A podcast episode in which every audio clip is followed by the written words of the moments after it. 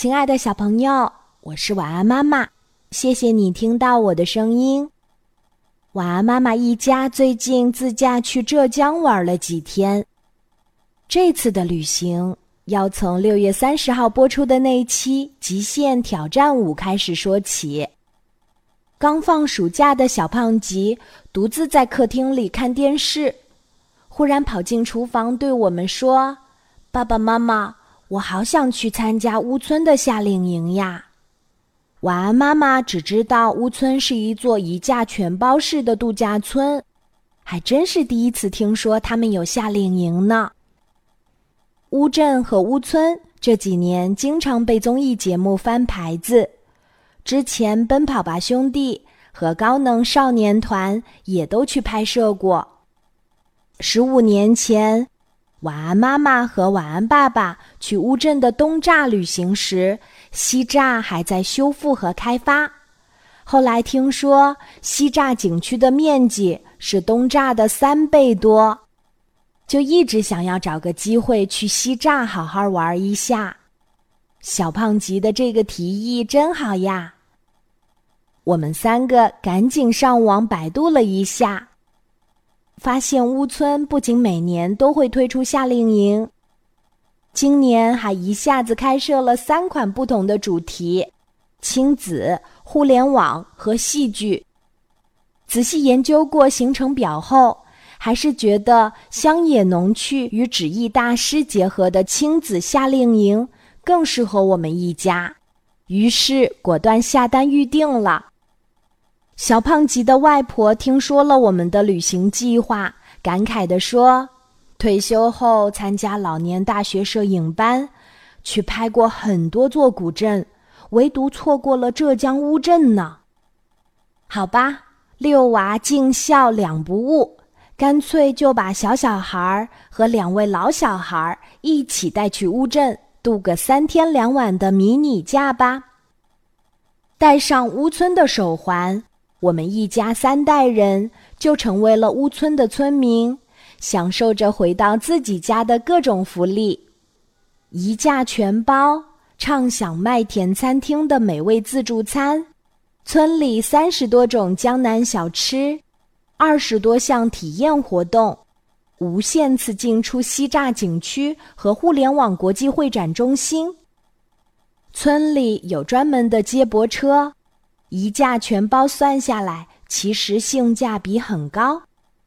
乌村距离乌镇西栅景区只有五百米，更像是一座将时间定格在上个世纪六七十年代的世外桃源。我们刚到的时候，就被村委会门前池塘里盛放的荷花给吸引了，阳光下真的格外好看。工作人员告诉我们，我们住的那个区域叫磨坊，而在磨坊的门口有一个乌村的指路牌儿。这个指路牌儿里所提到的这几个地方——余家、磨坊、九巷、竹屋、米仓、桃园、知青年代，这些住宿组团的名称和主题，都是定位于以前生产队的生活。小胖吉觉得新鲜有趣，而老人们看到之后，激动地回忆起了从前。除了我们住的磨坊这个区域，我们也去参观了余家、九巷、竹屋、米仓、桃屋和知青年代。我们发现，每一个住宿组团区域里，都有一两个可以聚会的共享空间。就是那种很文艺的小客厅，所以下次要约几个家庭一起来玩才更有趣哦。大家可以在客厅里做游戏、分享绘本、聊聊天儿、喝喝茶，想想都觉得很有意思。屋村的整体风格就是那种屋外看上去是古朴怀旧的乡村，而屋里面。却是星级酒店的舒适，床上挂的蚊帐，通往小院儿或阳台的纱门，还有特别安装的纱窗，都带着我们重温年少的旧时光。在乌村，你会发现所有的工作人员都在向你微笑，这让我们有一种回家的感觉。房间里，木质的梳子，儿童的牙具，包括衣柜里挂着的彩色亲子睡袍。爸爸的睡袍最大，是蓝色的；妈妈的睡袍小一点，是粉红色的。宝宝的睡袍是小小的、嫩黄色的，看上去好可爱哦。麦田自助餐厅里还推出了一小时新鲜蔬菜，就是从采摘到餐桌，只花了不到一个小时。听上去就觉得很好吃、很新鲜吧？我们都感觉到这里的每一处细节都特别用心。每一个房间里都有一个大大的竹篮，打开之后发现里面的内饰是蓝印花布。这个竹篮里放着茶具和茶叶，在小院儿里泡上一壶茶，听着乡间的蝉鸣鸟叫。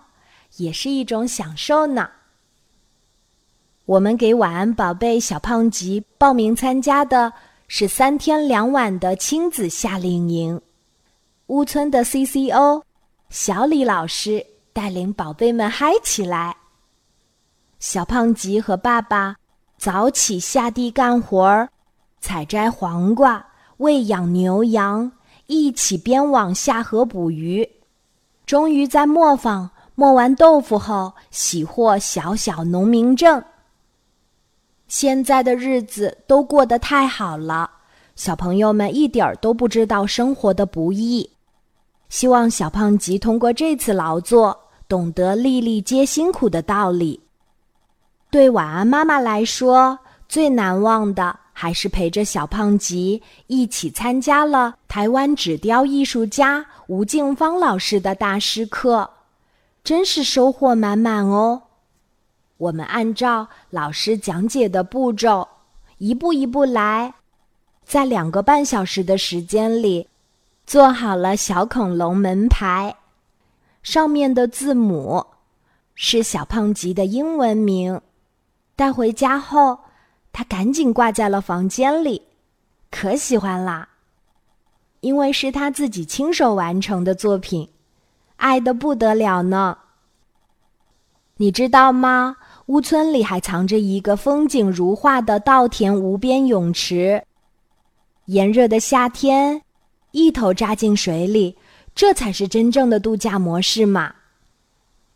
傍晚的荧光夜跑很受欢迎，大人小孩们在村里慢跑，追着落日，享受着亲子时光。亲子夏令营的行程里，还特别安排了参观木星美术馆。木星美术馆里的图书馆是一定要去打卡的。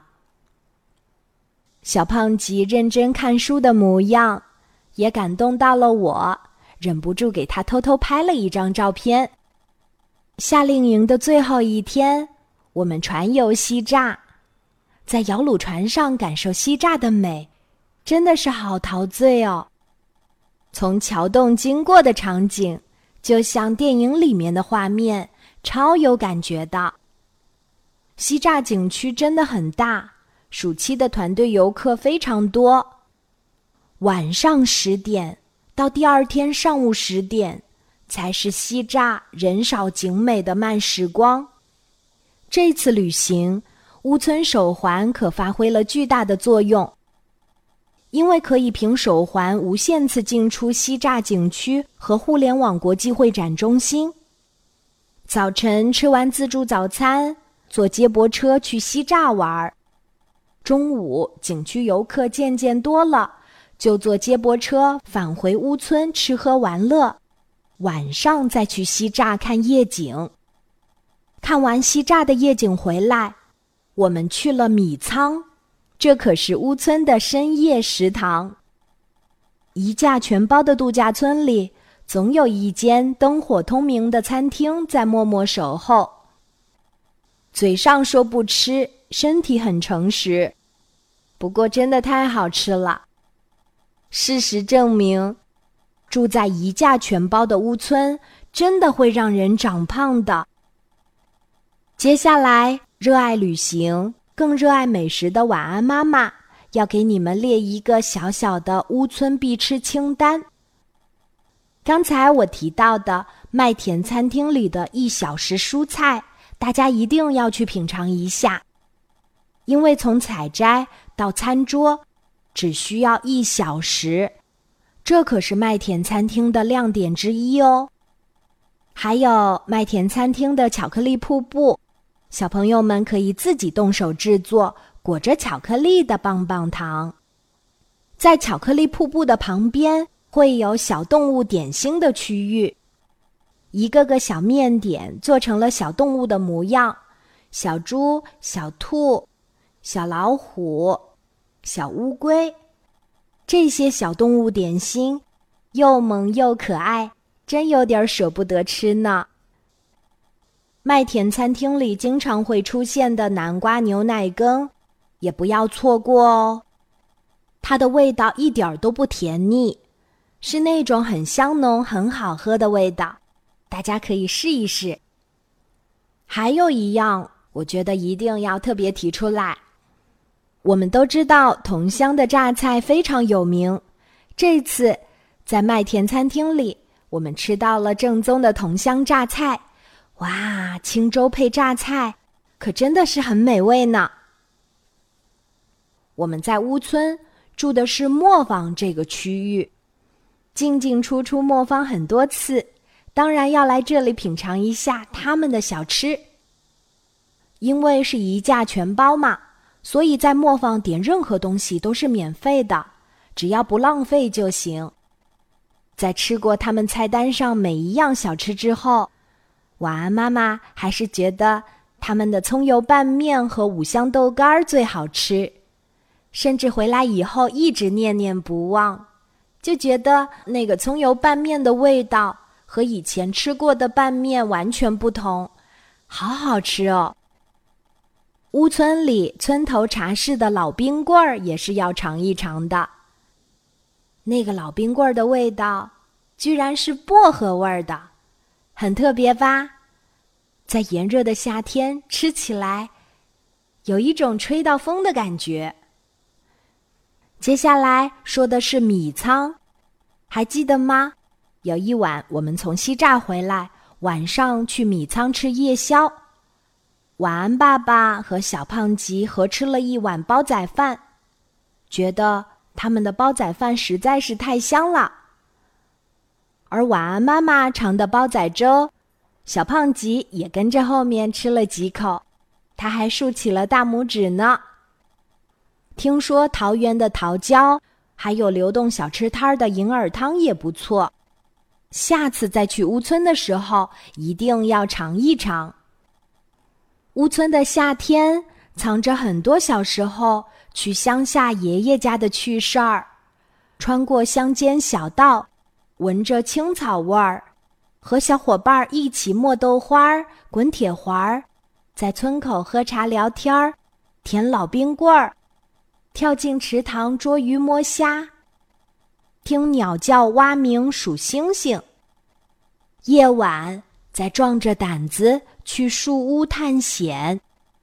下次再去乌村，应该是另一个季节了吧？爱一个地方。一年四季都要去看看。好啦，这次旅行就分享到这里，我们下次再见啦，拜拜。